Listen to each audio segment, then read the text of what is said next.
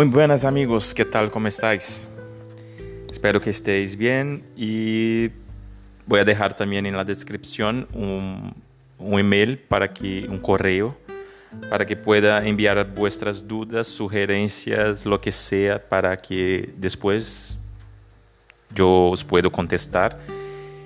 Y en el episodio de hoy vamos a ver Dios el Hijo, su muerte vicaria. En la Escritura se revela la muerte de Cristo como un sacrificio por los pecados de todo el mundo. De acuerdo a ello, Juan el Bautista presentó a Jesús como las palabras, con las palabras: He aquí el Cordero de Dios que quita el pecado del mundo. Jesús en su muerte fue el sustituto muriendo en el lugar de todos los hombres. Aunque sustituto no es específicamente un término bíblico, la idea de que Cristo es el sustituto para los pecadores se afirma constantemente en las Escrituras. Por medio de la muerte vicaria, los juicios justos y inconmensurables de Dios contra el pecador fueron llevados por Cristo. El resultado de esa sustitución es en sí mismo tan simple y definitivo como la misma transacción. El Salvador ya ha cargado con los juicios divinos contra el pecador a total satisfacción de Dios. Para recibir la salvación que Dios ofrece, se les pide a los hombres que crean en estas buenas nuevas, reconociendo que Cristo murió por sus pecados y por este medio reclamar a Cristo como su Salvador personal. La palabra sustitución expresa solo parcialmente todo lo que se llevó a cabo en la muerte de Cristo. En realidad no hay un término que pudiéramos decir que incluye el todo de esa obra incomparable. El uso popular ha tratado de introducir para este propósito la palabra expiación, pero este vocablo no aparece ni una sola vez en el Nuevo Testamento y de acuerdo a su uso en el Antiguo Testamento significa solamente cubrir el pecado. Esto proveía una base para un perdón temporal a causa de haber pasado por alto en su paciencia los pecados pasados. Aunque los tiempos del Antiguo Testamento se requería nada más que el sacrificio de un animal para remir y el disimular los pecados. Dios estaba, no obstante, actuando en perfecta justicia al hacer este requerimiento, puesto que él miraba hacia la manifestación del Cordero, el cual vendrá no solamente a pasar por alto o cubrir el pecado, sino a quitarlo de una vez para siempre. Lo que implica la muerte del Hijo.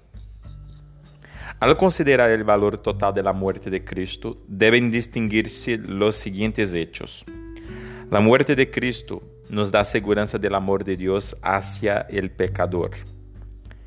Y en adición a eso, Naturalmente, una acción refleja un requerimiento moral que se proyecta a través de esta verdad tocante al amor divino sobre la vida de los redimidos. Pero no debe olvidarse que toda demanda referente a la conducta diaria no se dirige nunca a los inconversos, sino a los que ya son salvos en Cristo. La muerte de Cristo es una redención o rescate pagado a, las demandas santas de Dios para el pecador y para liberar al pecado de la justa condenación. Es significativo que la palabra discriminadora por significa en lugar de o en favor de y es usada en cada pasaje en el Nuevo Testamento donde se menciona la muerte de Cristo como como un rescate. La muerte de Cristo fue un castigo necesario, eh, el cual Él cargó por el pecador. Al pagar el precio de nuestro rescate, Cristo nos redimió. En el Nuevo Testamento se usan tres importantes palabras griegas para expresar esa idea. La primera, agorazo, que quiere decir comprar en un mercado. El hombre en su pecado es considerado, eh, es considerado bajo la sentencia de muerte, un esclavo vendido bajo pecado. Pero en el acto de la redención es comprado por Cristo a través del derramamiento de sangre. Exagorazo, la segunda palabra, significa comprar y sacar del mercado de la venta. Lo que agrega el pensamiento no solo de la compra, sino también de que nunca más estará expuesto a la venta, indicando que la redención es una vez y para siempre. Tercera palabra, lutro, dejar libre.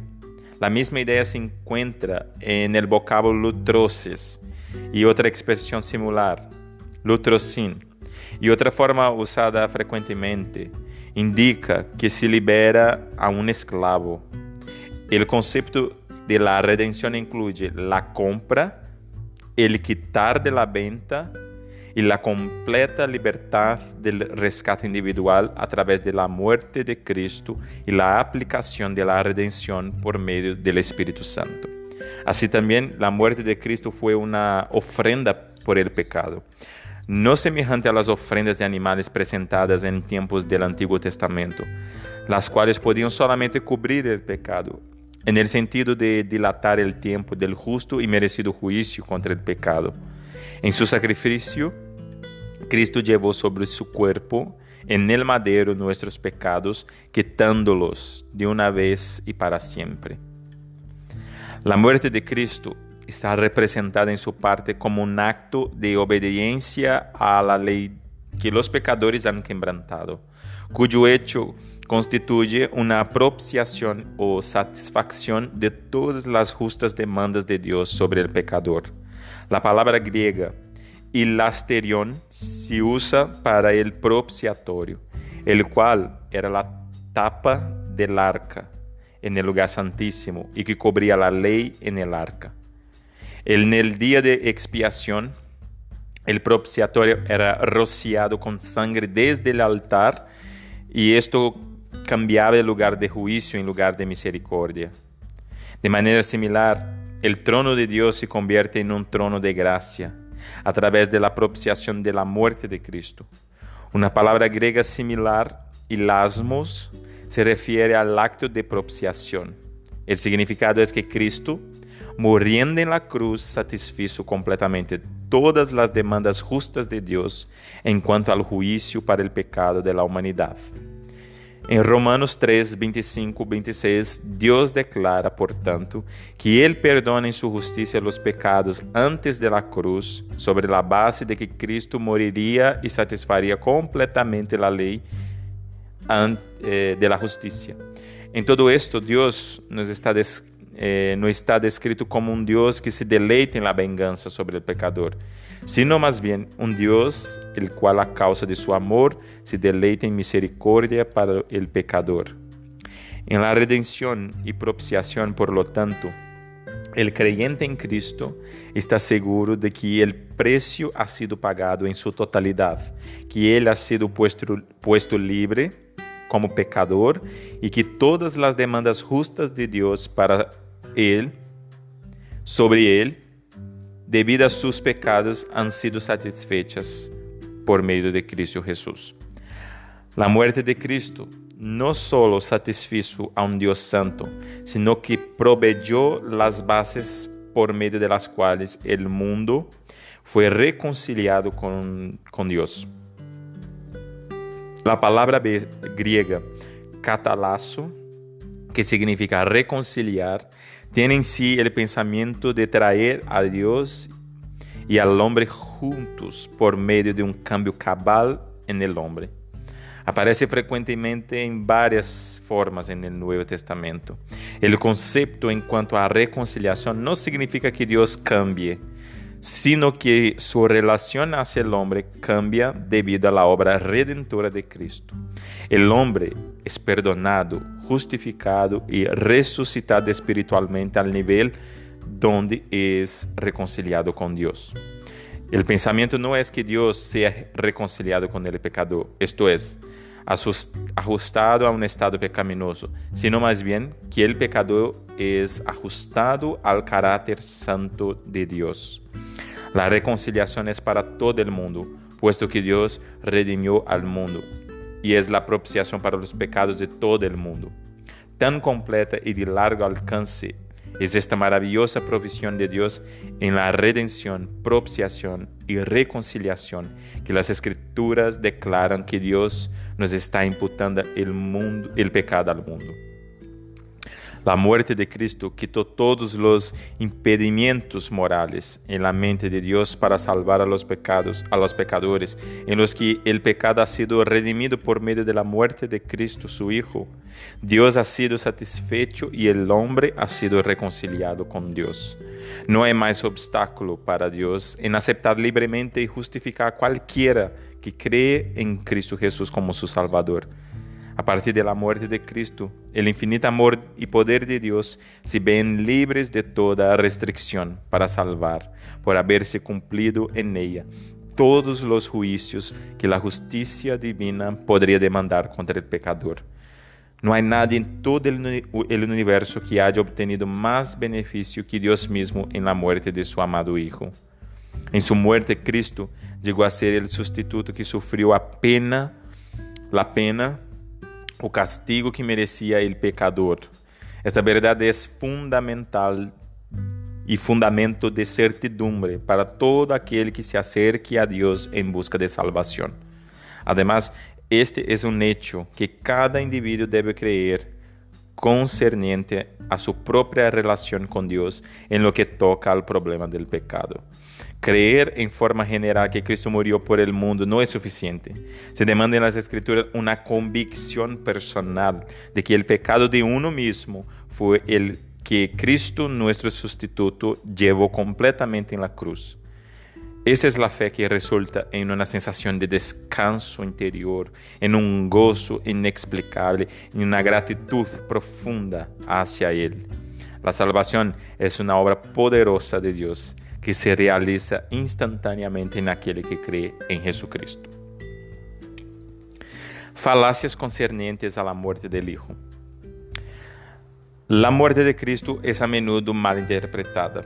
Cada cristiano hará bien en entender completamente la falacia de las enseñanzas erróneas que sobre este particular se están propagando extensamente en el día de hoy. Se afirma que la doctrina de la sustitución es inmoral. Según se dice, Dios no podía, actuando en, estricta justicia, colocar sobre una víctima inocente los pecados del culpable. Esta enseñanza podría merecer más, sería consideración de, si, pudiera probar que Cristo fue una víctima involuntaria. Por el contrario, la Biblia revela que él estaba en completa afinidad con la voluntad de su Padre y era impulsado por Él mismo, por su infinito amor.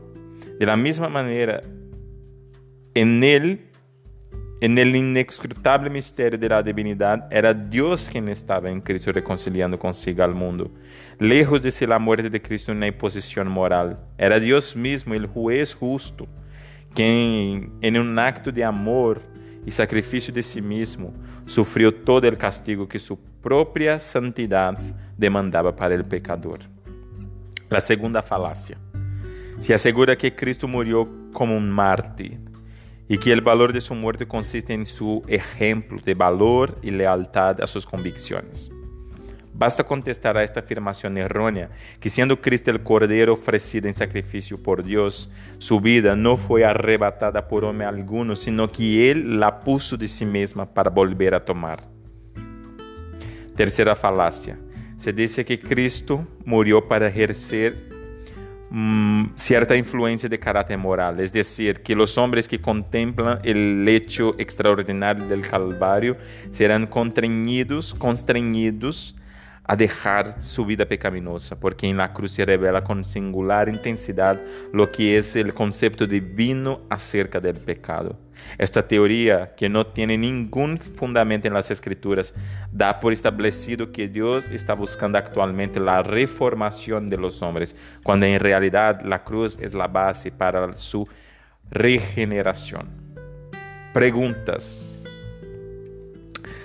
Vamos al azar de una de 3.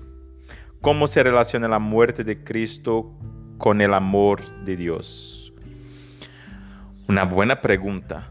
¿Cómo se relaciona la muerte de Cristo con el amor de Dios? Es una prueba del amor de Dios, porque Dios prueba su amor para, hacia nosotros cuando entrega a su Hijo a morir por sus enemigos. El amor de Dios es perfecto, inmensurable, grandioso cuando Él entrega a su Hijo, su único Hijo perfecto, a morir por los pecadores, enemigos que, ha quebrantado, que han quebrantado su ley, que han eh, dado las espaldas a Él. Esto entonces es una prueba de amor. Como alguien que ama a una persona como Dios amaba a su hijo y ama a su hijo, puede dar su hijo perfecto a morir por pecadores que no, que no valen la pena. Esto es una prueba de amor. Entonces está en perfecta consonancia. Otra pregunta. Si el mundo entero está reconciliado con Dios, ¿por qué hay algunos que se pierden? Una buena pregunta. Hay que entender que cuando decimos, cuando la Biblia dice el mundo, el mundo está diciendo, ¿qué está diciendo? El mundo, como todas las personas del todo el mundo, como cada individuo que nace, crece y muere, o está diciendo que la salvación no es solamente para los judíos como ellos pensaban, porque es más es más claro, es más evidente que siempre que los autor, autores bíblicos están diciendo que la salvación es para todo el mundo, está diciendo que no es solamente para los judíos como ellos pensaban, porque ellos pensaban que Dios exterminaría a todos y solamente los judíos de nacimiento que nacían en Israel eran los que iban a se salvar, que eran, eh, eh, eran objetos de amor, del amor de Dios. Cuando en realidad Dios estaba hablando siempre que Él quería, uh, salvar personas de todas las tribus, razas, naciones.